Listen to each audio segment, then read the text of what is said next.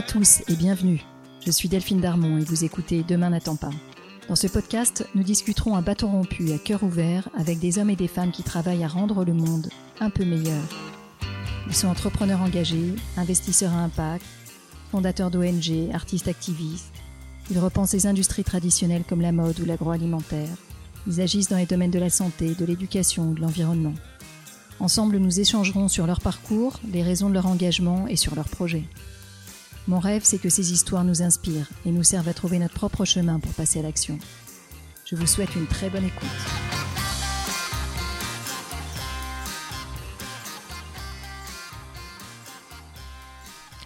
Aujourd'hui, je reçois Nicolas Chaban, l'homme qui a fédéré une communauté de consommateurs pour révolutionner l'industrie alimentaire. Il a créé la marque C'est qui le patron? Vous devez certainement connaître une brique de lait blanche et bleue sur laquelle on peut lire lait rémunère au juste prix son producteur. Alors sans mauvais jeu de mots, cette brique a fait un carton. Vous êtes 15 millions de Français à l'acheter. En seulement deux ans, sans tambour ni trompette, sans pub télé ni force de vente, la brique de lait C'est qui le patron est devenue la première brique de lait vendue en France, capable de soutenir des milliers de familles d'agriculteurs. Aujourd'hui, C'est qui le patron propose une trentaine de produits alimentaires avec la même démarche collective, qui s'appuie sur une communauté de consommateurs engagés. Pour y arriver, Nicolas et sa fédération de consommateurs ont tout repensé. Là où la grande distribution nous avait habitués à vouloir toujours le prix le plus bas, ils nous ont proposé le prix le plus juste, qui permet que les producteurs vivent de leur travail et que l'agriculture d'aujourd'hui soit durable. Cette communauté de consommateurs représente une force considérable, capable de se mobiliser pour que le magasin en bas de chez eux dispose des produits C'est qui le patron. Et en s'appuyant sur ce collectif, plus besoin de publicité ni de force de vente autant de budget qui peut être réinvesti dans la rémunération des producteurs. Alors voilà comment on réinvente tout le fonctionnement de la chaîne agricole, avec une culture décentralisée et un pouvoir partagé. Cet épisode sort quelques jours avant les vacances d'hiver et c'est un peu mon cadeau de Noël. Je crois que c'est un modèle qui peut tous nous inspirer. Il peut nous amener à questionner le statu quo et à réinventer toutes nos filières il peut nous amener à ne pas perdre de vue que chaque personne qui participe à la production d'un produit ou d'un service doit pouvoir vivre décemment de son travail. Il peut nous amener enfin à croire en la force du collectif pour construire un monde meilleur. Je vous souhaite une très bonne écoute et des très belles fêtes de fin d'année. Nicolas, merci infiniment de me recevoir dans les locaux de C'est qui le patron Écoute, en fait, c'est un peu un rêve qui se réalise aujourd'hui. Ça fait très longtemps que j'avais envie de t'interviewer, il faut que je te le dise. Allez donc. Ouais, j'adore la démarche que tu as mise en place as été euh, cassé un mode de fonctionnement de la grande distribution alimentaire qui s'était installé depuis des années et des années. Donc on va revenir sur l'origine de la marque, c'est qui le patron et surtout ses principes. Avant de rentrer là-dedans, j'aimerais mieux te connaître et que tu commences par te présenter, nous raconter d'abord comment tu as grandi. Euh, voilà. En fait, euh, donc moi, je, suis né à Moulins, dans le centre de la France, mais j'ai hésité parce que je sais où je suis né, mais à l'époque, mes parents étaient à Madagascar euh, parce que mon grand-père a, créé euh, une structure là-bas, dans l'agroalimentaire. Et, donc, on vivait là-bas, la famille. Et ouais, ouais, ouais, alors j'ai pas fait le pont. Lui, il était ingénieur des arts et métiers il y est allé parce qu'il avait des connaissances sur notamment la chaîne du froid. Alors là, on parle de 1935, enfin, je, 40, je ne sais pas à quel moment, quoi. Voilà. Et à l'époque, on envoyait euh, de jeunes diplômés dans des entreprises, euh, notamment euh, voilà, dans ces pays lointains. Et il était responsable de différentes choses, mais de la chaîne du froid. Il maîtrisait le froid. Et petit à petit, il s'est rendu compte qu'il pouvait peut-être faire par lui-même des choses. Il était d'abord salarié, puis après il s'est mis à son compte. Il a été un des tout premiers qui a eu cette idée de vendre du poivre vert. Il y avait du poivre noir. Et le poivre vert, euh, ben, il y a goûté. On dit que c'est parmi les tout premiers qui ensuite a dit en Europe, on a ce beau produit, est-ce que vous voulez peut-être l'acheter? C'est devenu un succès. Et ensuite... Euh, euh, il est resté là-bas, toujours. Et, je le dis, c'est important, mais avec une, une loyauté, euh, presque une sobriété qui n'est pas forcément la mienne, euh, des valeurs ultra forte qui encadrait un peu toute sa vie professionnelle. Et c'est comme ça qu'on était, nous, pendant un temps, avec la famille là-bas. Et que toute mon enfance, 0 à 7 ans, s'est fait au milieu, dans cette île euh, très belle, au milieu d'autres choses. Ensuite, je reviens à Carpentras, euh, dans le Vaucluse. Euh, et là, mon enfance là-bas, des copains fils de producteurs, puisque le Vaucluse est incroyablement agricole et paysan. Et, et puis, la prise de conscience que mes copains qui travaillent le week-end avec leurs parents, qui bossent comme des fous, qui font des fraises notamment, ont du mal à les vendre. Les fraises que je trouve tellement bonnes, quand je les consomme, euh, bah, voilà, les copains, les parents disent on n'arrive pas à les vendre, euh, on les met dans le supermarché, elles sont en concurrence avec les fraises d'Espagne. Mais c'est pas le même produit, ça ne devrait même pas s'appeler pareil. Et voilà comment est né, à partir de la confrérie de la fraise de Carpentras, on était tous rassemblés dans une confrérie, il y a les producteurs, puis il y a les transporteurs. C'est tellement simple et motivant. Tu as tes copains qui font des produits extraordinaires, tu sais que c'est bon, hein c'est pas quelque chose de difficile à proposer ou à vendre dans l'absolu quelque chose qui est bon. Mais il y a un décalage entre le prix qu'on leur paye et la qualité du produit et le travail qui est nécessaire. Et donc c'est là où est né, dans le cadre de la confrérie de la fraise de Carpentras, l'idée de faire la promotion de la fraise de Carpentras. Puis après on s'est dit mais comment on fait pour que une fraise euh, très bien travaillée dans des, dans des rotations de sol, euh, avec une cueille à maturité. Aujourd'hui, ça existe toujours, cette démarche directement. Toi, à ce moment-là, tu es adolescent à Carpentras, donc tu, tu participes euh, un peu sur tes loisirs, mais tu, le, tu vois cette initiative se faire. Tu n'es pas partie prenante de l'initiative, tu la vois, tu m'arrêtes si Non, non, là, je suis, je suis, adolescent et je vois bien que tout ça existe et voilà, on est tous touchés directement par tout ça. Quand on vit là-bas, euh, on est au milieu des champs, des serres et des vignes, quoi.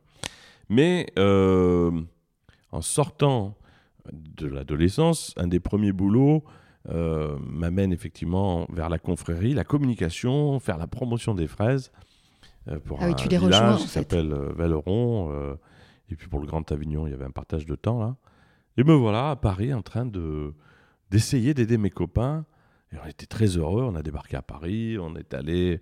On, a, on s'est dit où est-ce qu'on doit aller pour faire connaître la qualité des produits? On est allé dans les médias, on a livré la presse, les journaux télévisés, les émissions de radio et l'Élysée en disant peut-être que symboliquement, cette livraison à l'Élysée aura un écho. On n'a pas voulu que ce soit trop bling-bling, donc euh, c'était la fondation de Madame Chirac à l'époque. On s'est dit on va faire le même volume livré à l'Élysée, on le livrera dans les hôpitaux pour les enfants malades. On avait un peu ce souci de faire euh, comme on le voulait, il fallait pas que ça soit du marketing. Et euh, l'histoire s'est envolée. J'adore ton exemple de la fraise de Carpentras sur laquelle tu as travaillé parce qu'on connaît tous cette, euh, cette labellisation aujourd'hui et on sait qu'elle veut dire qualité. Nicolas, je voudrais qu'on revienne sur euh, ton expérience de la grande distribution française. selon moi, les hyper et les super se sont développés sur la défense du pouvoir d'achat, avec l'idée qu'il fallait apporter le prix le plus bas aux consommateurs, en particulier Leclerc. Alors, c'est formidable pour notre pouvoir d'achat, c'est formidable pour notre portefeuille, mais c'est pas sans conséquence. Ça nous a fait passer plus ou moins rapidement dans un monde où l'agriculture est devenue une agriculture intensive, qui utilise énormément d'intrants, de pesticides, euh, de désherbants, pour améliorer les rendements et faire baisser les prix. Et ça, ça s'est fait aussi au, au détriment des petits agriculteurs qui aujourd'hui ne gagnent pas leur vie. Est-ce que tu peux nous parler de la situation des agriculteurs en France aujourd'hui? La boussole unique de l'ensemble du marché longtemps euh, pour proposer des produits, c'était il faut que ce soit le moins cher possible.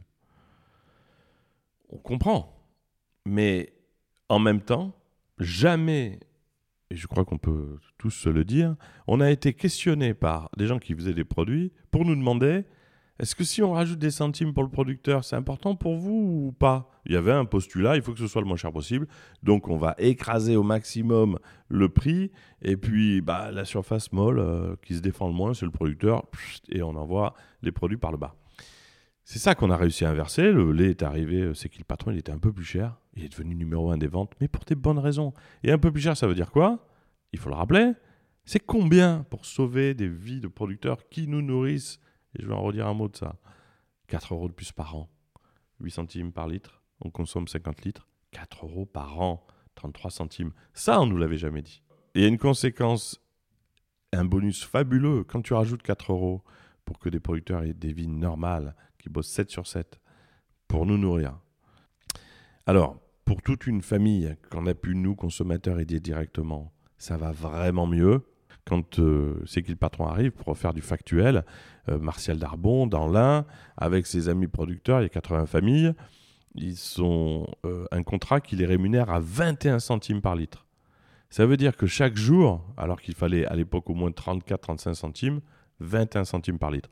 Chaque jour, raconte Martial avec ses 80 familles de copains, il tourne le bouton de la machine à traire, il sait qu'il va bosser 10 heures, 12 heures, et à la fin de la journée, il aura perdu au moins 120 euros. Et ça, ça sera valable le mardi, le mercredi, le jeudi, le vendredi, le samedi et le dimanche. Pas de jour de congé et tu perds de l'argent, tu perds de l'argent, tu peux pas t'arrêter. Tu as trois générations qui ont fait comme toi, tu, ne peux pas être celui qui s'arrête, tu te bats, tu es exsangue et à un moment donné, c'est les drames vécus tous les jours, un suicide par jour parce que le poids est trop dur et la fierté aussi de pas être celui qui va s'arrêter fait qu'il y a des drames humains. Et eh bien ces, ces familles-là, euh, dans l'un, le jour où arrive c'est qui le patron et où nous, les consommateurs, on leur amène les 4 euros de plus par an pour nous, mais qui eux changent toute leur vie, eh bien, euh, Martine euh, Darbon, la femme de Martial, qui était le président de toutes ces familles de producteurs, dit bah, mais notre vie a totalement changé. quoi. C'est-à-dire que vous pouvez payer vos dettes, vous êtes plus sous pression, euh, vous faites 10 heures en étant payé de votre travail. Et Martial, qui depuis des semaines ne jouait même plus avec ses petits-enfants parce que il avait même plus le cœur à des choses légères, à la vraie vie. Et eh ben, elle raconte dans le reportage de France 2 qui, est très touchant. Elle dit ben, Je l'ai revu, il a rejoué avec son petit-fils. Euh, pour moi, c'était euh, euh, tous ceux dont j'avais rêvé. quoi. Alors, c'est qui le patron? On l'a compris, c'est des produits dont les fonctionnalités et le prix sont décidés par un collectif de consommateurs. Et ça, quand tu l'as créé, quand tu l'as apporté, bah, c'était assez révolutionnaire, c'était complètement nouveau. Je voudrais comprendre, Nicolas, comment t'en es venu, toi, à comprendre que les consommateurs n'étaient pas tous à la recherche du prix le plus bas, que beaucoup étaient prêts à payer, mais pas payer pour n'importe quoi, payer s'ils croyaient en la sincérité de la démarche, payer si on leur permettait de s'engager dans cette démarche, et puis si on leur donnait une transparence totale euh, sur la façon dont ça fonctionnait. Ça, ça leur permettait de comprendre que leur argent permettait effectivement pour de vrai d'améliorer les conditions de vie des producteurs et de soutenir une agriculture qui soit durable. Alors oui, dans ces cas-là, ils étaient prêts à payer quelques centimes en plus. Bah, le début de C'est qui le patron, euh, pour le raconter, euh, c'est... Hum, on est en 2016 pour le démarrage, mais ça avait démarré un peu avant. Et hum, un peu avant, on s'occupe, comme on le fait toujours aujourd'hui, des gueules cassées, cette initiative qu'on a lancée toujours de façon collective. C'est les fruits et légumes moches avec des petits défauts d'aspect qui sont jetés euh, comme bien d'autres produits parce qu'ils ne correspondent pas aux normes et ça fait un gaspillage alimentaire insupportable, surtout en ce moment. 10 euh, millions de tonnes par an. Pour vous faire une idée, c'est le stade de France rempli à ras-bord chaque année. Un tiers de ce qui est produit dans le monde comme nourriture ne voit pas un estomac humain. En 2016, quand les gueules cassées, ou en 2013 les gueules cassées, arrivent, c'est la première marque au niveau mondial qui va dire on arrête de jeter des produits avec des petits défauts d'aspect. Il n'y en avait pas. Pourquoi je dis ça? C'est pour dire, on est compte, on était en France les premiers à le faire. Mais aujourd'hui, vous avez eu le nombre de gens qui le font. et donc les gueules cassées à l'époque, j'accélère l'historique, une discussion avec euh, un conseiller d'un ministre de l'Agriculture, parce qu'il y avait eu à l'époque un article dans le New York Times qui avait repéré en France cette démarche et qui avait titré euh, Save Planet, Eat Ugly. Ça veut dire euh, manger les produits moches si vous voulez sauver la planète. Et le New York Times a donné un écho énorme à l'initiative. Et donc, on était en train d'aller le présenter à l'ONU. Et le ministre, le conseiller du ministre, dit à la fin de la conversation Bon, Nicolas, bon euh, je voulais vous parler d'une chose euh, côté consommateur. Est-ce pas vous pouvez pas imaginer faire quelque chose? Nous, on cherche la solution comme des fous, on la trouve pas. La crise du lait est phénoménale. On a des gens, c'est dramatique. Les situations humaines des producteurs de lait, c'est fou. On ne sait pas quoi faire. Et donc, euh, la question que j'ai retournée dans cette discussion avec ce conseiller, c'est combien il manque sur un litre de lait pour que le producteur il puisse vivre de son métier? C'est-à-dire que là, je pense qu'il va me dire, bah écoutez, on a fait des calculs, on, le sait, c'est tant. Non, ils savent pas. Ils font une enquête, nous aussi. Là, on fait un ramdam, on dit, attends, combien il manque? Et on se rend compte que c'est 8 centimes par litre. Et là, je me retourne vers le conseiller en disant, bon, mais il manquait une question. 8 centimes par litre. Combien on consomme par an? Et par habitant 50 litres. Là, je me rappelle, mon téléphone, je me dis, bon sang, 8 centimes fois 50 litres, 4 euros. Franchement, c'était ça le moment où tout a commencé. Et donc, on s'est dit, non, on y va. Euh, comment tu as constitué ce collectif? Tu vois, Qui t'a regroupé à ce moment-là? Normalement, quand tu crées une initiative comme ça, tu fais appel à des organismes qui permettent de rassembler très vite plein de gens. Et nous, on n'a pas voulu faire ça. Déjà, on n'avait pas ni l'argent et on n'y a même pas pensé. Voilà comment ça s'est passé. Au début, j'étais tout seul. Bon, euh, Laurent Pasquier arrive. Laurent, euh, on essaie de faire une marque de consommateur. Euh, ça peut être sympa, non? Parce qu'on va créer, créer, des produits. Ah bah oui, moi, ça me dit bien. Et puis là, je me rappelle très bien il y a un ami de Laurent ou quelqu'un qui est là dans l'entourage et c'est la première fois qu'on lui parle. Et euh, je lui dis, ben voilà, ben, on est en train de créer une marque à nous, les consommateurs. Euh, et on va faire en sorte de créer des produits tous ensemble. Ah ouais, c'est génial. Quand il rentre chez lui, il dit pas à sa femme J'ai rencontré des gens qui ont une start-up qui, qui, vont faire des produits pour que nous, consommateurs, on puisse voter et l'acheter. Il a dit On a une marque à nous, quoi. On peut se rassembler dans le cadre de la COP. Bon, euh, sa femme a, trouvé ça génial, puis il a dit à un ami Cette relation-là, du premier au deuxième, du quatrième au cinquième, on est 12 000, ce qui est beaucoup, et finalement, à l'échelle de ces patrons, pas tant que ça, 12 000 sociétaires. Mais la pureté, la densité, mais la, force de cette relation vaut les 500 000 qu'on aurait pu rassembler à grands coups de panel et de, et de, je ne sais même pas comment ça s'appelle en marketing, mais des trucs qui rassemblent plein de gens. Non, il fallait faire un truc simple, vrai, où chacun pouvait dire oui, non, regarder, sortir, être d'accord, pas d'accord. C'est cette vérité-là. Moi, je, je reste un entrepreneur, même si j'aime trop la dimension collective, j'aimerais un peu m'y noyer. Euh, mais malgré tout, il faut dire les choses comme elles sont. Je suis un entrepreneur qui, je m'en rends compte rétroactivement, a créé des initiatives qui avaient une particularité, c'était toujours adossé à un collectif, ne pas faire un truc tout seul dans son coin en utilisant des gens ou l'argent de gens. On se rassemble tous, on fait un pot commun d'intérêt.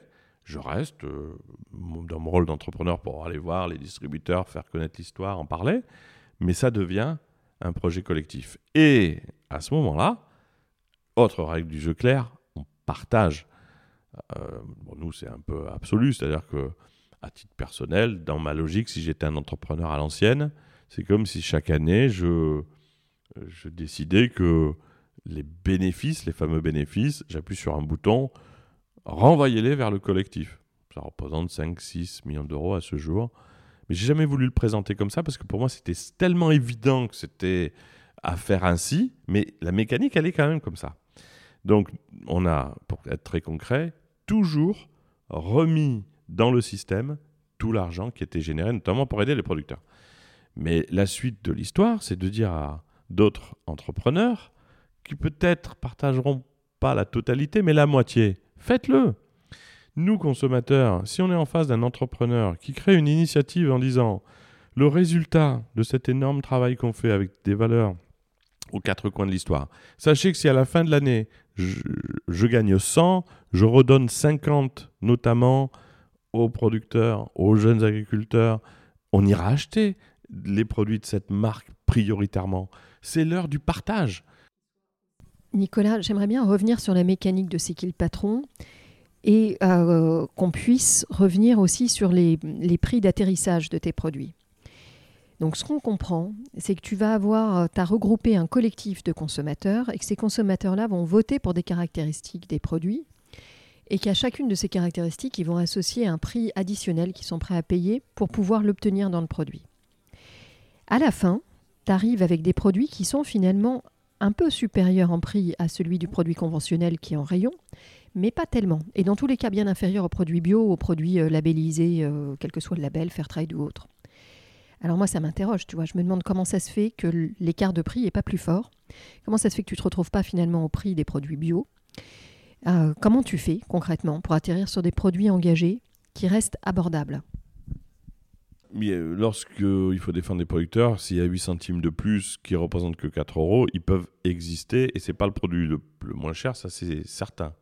Mais on voit bien que c'est pas 3 euros de plus. C'est ça la mesure de l'histoire. Après, il y a autre chose. On nous a beaucoup posé la question parce que finalement, ces produits, mais qui changent la vie de producteurs, qui amènent tellement de biens jusqu'au PME, jusqu'au... ils sont pas deux fois plus chers. Comment c'est possible? Mais parce que aussi, même si euh, on l'a pas réfléchi comme ça au départ, l'argent qu'on on le met pas nous dans la dans le marketing, on le met pas dans la com. Il n'y a pas de pub à la télé. Donc tout cet argent, tu le ramènes dans le système, tu le ramènes au producteur et donc tu le fais économiser au consommateur. On est chez nous, on n'a pas de banque qui nous mettent sous pression, on n'a pas de fonds d'investissement qui nous disent il nous faut de l'argent, donc faites euh, pression sur les producteurs, on est libre. Et cette équation-là, elle fait que ça améliore la vie de beaucoup de gens, ça crée beaucoup de valeur à beaucoup d'endroits, sans que le prix explose et parfois même c'est moins cher. C'est ton petit producteur qui vend en direct. Tu m'arrêtes hein, si j'ai mal compris, mais aujourd'hui, euh, bon, tu as commencé avec un contrat en exclusivité chez Carrefour, puis tu es aujourd'hui, aujourd'hui les produits C'est qui le patron sont partout. Euh, quand Carrefour achète, il achète, il n'achète pas à C'est patron, il achète directement au producteur qui fait partie du collectif. Le principe de C'est patron, c'est une coopérative de consommateurs qui écrit le cahier des charges collectivement avec des questions et des réponses, et au-delà du cahier des charges qui détermine le prix du produit, le juste prix du produit pour tout le monde. Et ensuite, ce cahier des charges est présenté à des partenaires capables de le réaliser. Il y a une laiterie, la laiterie de Saint-Denis de l'Hôtel, qui elle a dit Ok, ben je comprends les demandes, elle, elle, elle s'est adaptée pour que ce soit possible. Et ça, ça a été très important aussi au début. Et elle, elle s'est tournée vers Carrefour, Auchan, Leclerc en disant on a un nouveau produit créé par les consommateurs. Ils en avaient finalement l'équivalent d'une licence, même si le lien est beaucoup plus fort, mais ils, commercialisaient en vendant le produit à euh, Carrefour. Au début, c'était euh, évidemment l'enseigne qui a co-créé, tout initié, tout permis au début, Carrefour. Et elle, elle avait déjà ses producteurs de lait à qui nous, consommateurs, on a dit, on veut vous aider euh, prioritairement. Est-ce que vous pourriez enlever les OGM de l'alimentation? Bah oui. Vous avez les centimes supplémentaires aussi pour le faire. Des forages locaux, ok. Et donc tout le monde a évolué pour que le cahier des charges soit qualitatif, équitable. Et à la fin, ces producteurs qui étaient dans la famille directe de la laiterie sont devenus les fournisseurs de produits. C'est qui le juste un petit mot sur le sujet de la, grande distribution. Tu vois, quand, quand on parle aujourd'hui, on a l'impression que tu as été accueilli à bras ouverts et par Carrefour et par Leclerc et par les autres. Et en même temps, euh, tu vois, quelque part, tu remets en cause le, modèle sur lequel ils se sont construits euh, depuis quelques décades. Mais quand ils, quand ils vous reçoivent à ce moment-là, et quand tu vois tout ce que ça remet en cause, tu vois, comment t'expliques qu'ils vous reçoivent à bras ouverts alors que, ça va à, l'encontre de ce qu'ils ont construit et qu'ils ont des, outils, eux, avec leur MDD. Pour, euh, quelque part, ils, avaient, ils, auraient pu penser qu'ils n'avaient pas besoin de, de C'est qui le patron ah ouais, c'est une très bonne question. Euh, c'est une très bonne question. Moi, je crois qu'au début, euh, hmm, ça tient à, de l'humain. Hein, Bertrand Swiderski, hein, Jérôme Bédier à l'époque, les équipes de Carrefour. Ça marche aussi, quoi, qu'ils se disent, mais il faut le faire. C'était très humain. Une marque de consommateur avec des consommateurs qui créent l'histoire des produits et qui vérifient que tout est vrai. Quand tu es distributeur, c'est quand même tes clients qui sont en face de toi. Carrefour a été un moteur extraordinaire et toujours aujourd'hui, c'est quasiment un produit sur trois vendu euh, par Carrefour. Donc euh, c'est une locomotive énorme. Mais il y a eu un acteur aussi comme euh, Leclerc, qui lui, par Michel-Édouard Leclerc, c'était intéressant, il en parle un jour sur RTL, euh, sans faire attention. Il, dit Oui, oui, mais la journaliste lui dit Mais vous vendez des produits, c'est qui le patron? Oui, oui, on est quasiment le plus gros vendeur. Il n'y en avait pas. Il s'était trompé avec une autre démarche. Bon. Et puis, alors, journaliste, oui, euh, Michel-Edouard Leclerc a dit ça. c'est pas bien, bah, qu'est-ce que vous en pensez? Il voulait un peu qu'on polémique. mais non, pas polémiquer. Alors nous, on avait fait un tweet. Super, il en veut, je vais lui en donner. Mais non, on avait un tweet en disant, écoutez, bon, pour être très concret, il n'y a pas de produit C'est qui le patron chez Leclerc, mais quel bonheur de voir euh, finalement une sorte de rêve prémonitoire euh, du patron euh, qui peut-être n'a pas confondu et sait que ça va arriver prochainement. On avait fait un clin d'œil avec de l'humour. Je crois qu'il avait apprécié le fait qu'on ne se mette pas dans une logique mais pourquoi avez-vous dit ça? Et au moment où il vient, voir, et ça c'était important aussi pour nous, il y a ce qu'on appelle le GALEC chez Leclerc, il vient pas euh, dans un bureau en trois secondes euh, pour avoir des produits qui cartonnent, donc qui doivent être mis dans les rayons. Il dit, moi je veux m'assurer que c'est vraiment vrai cette histoire. J'ai pas envie de, favoriser ou d'aider peut-être une initiative qui serait du marketing. Bon, bref, tu les as tous mis dans ta poche. Hein. Carrefour, Leclerc, et puis progressivement toute la distribution. Ils ont tous compris, ils ont adhéré à ta démarche, et ça c'est quand même génial, on peut que s'en féliciter. Moi, l'autre chose qui me frappe, c'est que tu n'es pas passé par les interlocuteurs euh, habituels, traditionnels, auxquels euh, les, producteurs sont habituellement confrontés. Normalement, on passe par la direction des achats, et tu rencontres les acheteurs ou les catégories managers. Toi, tu as été voir le directeur RSE. tu peux nous parler de cette démarche? Et le, patron, et le secrétaire général. Parce que ben, les acheteurs ont été géniaux. Hein. Marc Delage, euh, un acheteur, euh, il, était heureux. J'ai vu, euh, je me rappelle toujours de, le bonheur qu'il a de voir qu'à un moment donné, les 80 familles qui dormaient plus, qui vivaient plus, se mettent à revivre. On était tellement sûr qu'il fallait le faire que je crois on n'a pas laissé de place à un doute, un, ego. Je me rappelle des fois, ils nous parlaient un peu comme des fournisseurs. Je disais, non, mais arrêtez de nous parler comme des fournisseurs. Euh, venez voir l'initiative. Regardez comment elle est montée. Vous êtes en face d'une vraie aventure de consommateur. Vous aidez les producteurs. bon, le lait devient leader des ventes. Première marque vendue en valeur. Il y a un podium qui a fait euh, l'organisme qui a Nielsen euh, qui, a donné ces chiffres. Tu vois, la marque des consommateurs, c'est qui le patron Enfin, c'est cette marque qu'on a portée tous ensemble euh, à bout de bras en pub à la télé. première sur le podium avec les grandes marques à côté qu'on connaît, Lactel, Candia. Et le symbole est fort. Parce que c'est pas pour être premier, c'est parce que derrière, il y a des centaines de familles de producteurs dans cette brique de lait. Il y a, tous les espoirs qu'on a, nous, consommateurs, d'un monde un peu différent. Bon, voilà. Et d'un seul coup, le beurre pointe le bout de son nez. On aurait pu se dire, bah, c'est que le lait. Ah mince, le beurre bio. En 18 mois, il devient premier. Les deux beurres bio, avec 15 centimes en plus. Vous avez une croissance énorme, à la fois euh, très, très rapide en quantité vendue par, pour chacun, chacun des produits, et puis aussi en nombre de produits, parce que 30, 32 produits en aussi peu de temps, c'est énorme. Et puis à l'international, parce que ça a essaimé, et euh, j'ai entendu, euh, tu, m'arrêtes Nicolas, mais j'ai entendu que vous aviez aussi des velléités de soutenir en dehors de l'alimentaire d'autres secteurs qui est un peu à l'image de, de, ce qu'on rencontre dans l'alimentaire. Euh, bah, on se marche sur la tête parce qu'on raisonne que prix. et du coup, en fait, la chaîne amont et, de production est particulièrement maltraitée. Est-ce que tu veux nous parler et de cette croissance et de ces nouveaux projets alors, je, ouais, je vais préciser, je vais préciser ça parce que euh, il faut, faut, faut, bien dire une chose, c'est qui le patron? C'est une marque créée par nous, les consommateurs, pour redonner du sens à nos actes d'achat, créer des produits justes, notamment pour les producteurs, et durables, pour que tous les maillons de la chaîne euh, nous assurent que notre argent a des conséquences positives à de multiples niveaux. Il faut être sûr que ces produits soignent le monde qui nous entoure, aident les producteurs, aident les salariés. Et c'est ça, c'est qui le patron. C'est le patron, c'est dédié à l'agroalimentaire. Et ça le sera euh, aussi longtemps qu'il y aura un énorme boulot à faire là-dessus. C'est qui le patron?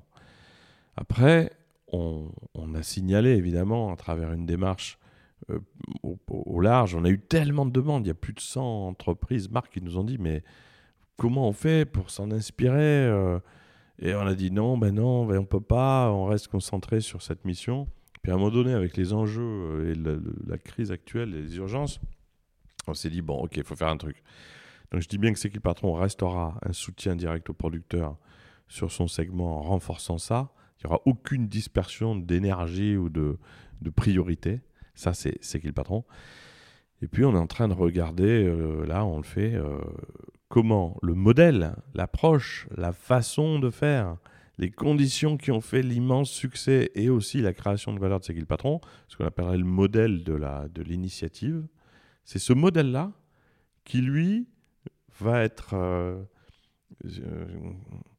on va le décrocher pour l'intégrer dans des structures existantes.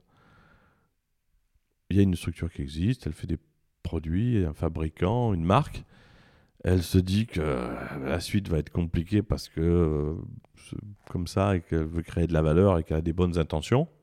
Elle nous appelle, ok, et on lui dit bon ben voilà, tout le process, le logiciel, mais c'est pas une recette, hein, c'est une, un état d'esprit, c'est quelque chose qui dépasse euh, le cas d'une stratégie. Hein.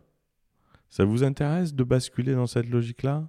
Avec des consommateurs, mais réellement, on est à l'intérieur de votre système, on, entre peut-être même avec la COP au capital de la structure, on va être sûr que tout est correct, tout va bien. Celui qui vit pas ça comme une agression extérieure, mais qui se dit, mais attends, euh, moi je bosse pour les consommateurs, donc j'ai un intérêt naturel à avoir ce merveilleux associé qui va venir me clarifier, me booster les choses. Mais là, on n'est pas instrumentalisé. On n'est pas dans un coin. Tiens, mettez-vous là, cautionnez-nous ça, puis laissez-nous faire. Là, on rentre de façon très bienveillante au cœur de l'histoire. Donc c'est pas toi qui va te dire euh, ce secteur-là, il a, il a vraiment des besoins. Tu vois, l'image de ce que vous avez fait dans l'alimentaire, je te dis n'importe quoi, je voudrais aller voir dans le textile, par exemple, qui est une autre industrie bah qui, pose plein de problèmes.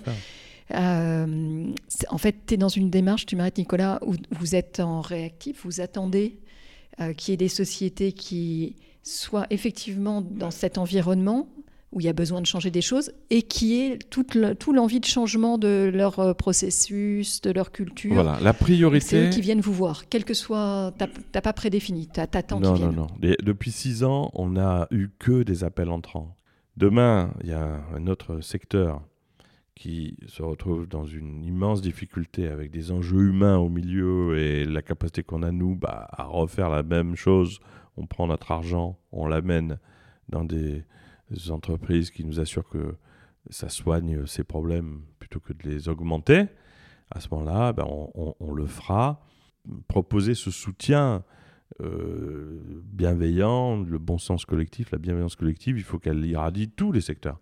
Euh, demain, on a, nous les consommateurs, une, des maisons de retraite, des EHPAD qu'on encadre à travers une entreprise, la COP à l'intérieur, on vérifie tout, on regarde tout, on redresse un cahier des charges, on va visiter nos parents, on prend une demi-heure pour aller en cuisine, à la tour de rôle, on regarde que les menus soient bien en relation directe avec ce qu'on a dit. Il y a des producteurs locaux, mesdames, messieurs, les qui travaillent là, vos salaires, c'est bien ce qu'on a déterminé, vous gagnez votre vie, donc vous êtes heureux, donc vous vous occupez plutôt bien de nos parents. Bon les amis, je m'appelle Thierry Dupont, j'ai fait la visite à tel endroit, tout va bien dans nos établissements, nos parents sont heureux, les gens qui travaillent aussi. Il faudra combien de temps à ces maisons de retraite pour être euh, sans doute les, les premières en France mais on le fera en temps voulu et, et, au bon rythme, voilà, pour pas faire n'importe quoi. Nicolas, j'aimerais terminer euh, cet échange avec des sujets peut-être un peu moins collectifs et un peu plus personnels, comme il a commencé. Euh, à tes heures perdues, tu es mentor au Collège citoyen de France, qui est euh, un, autre, collectif, un collectif qui va soutenir des, euh, entrepreneurs sociaux avec des, deux promos par an euh, et qui va leur permettre de réfléchir différemment, de changer d'échelle et du coup de d'amener à éclore ou à développer des, projets avec un impact social important et éventuellement les faire passer dans une dimension politique, parce que ça peut être un vrai enjeu pour ces sujets. Tu peux juste me dire deux mots et me dire comment tu as été amené à, travailler là-dessus et euh, comment, comment ça se passe euh, C'est une initiative qui a, qui a vu le jour, on le sait, il y a peut-être un an ou deux maintenant. Ouais. Bon, la citoyenneté, évidemment, c'est un élément clé. Euh, j'ai pas un rôle fondateur hein, dans le dans, l'initiative.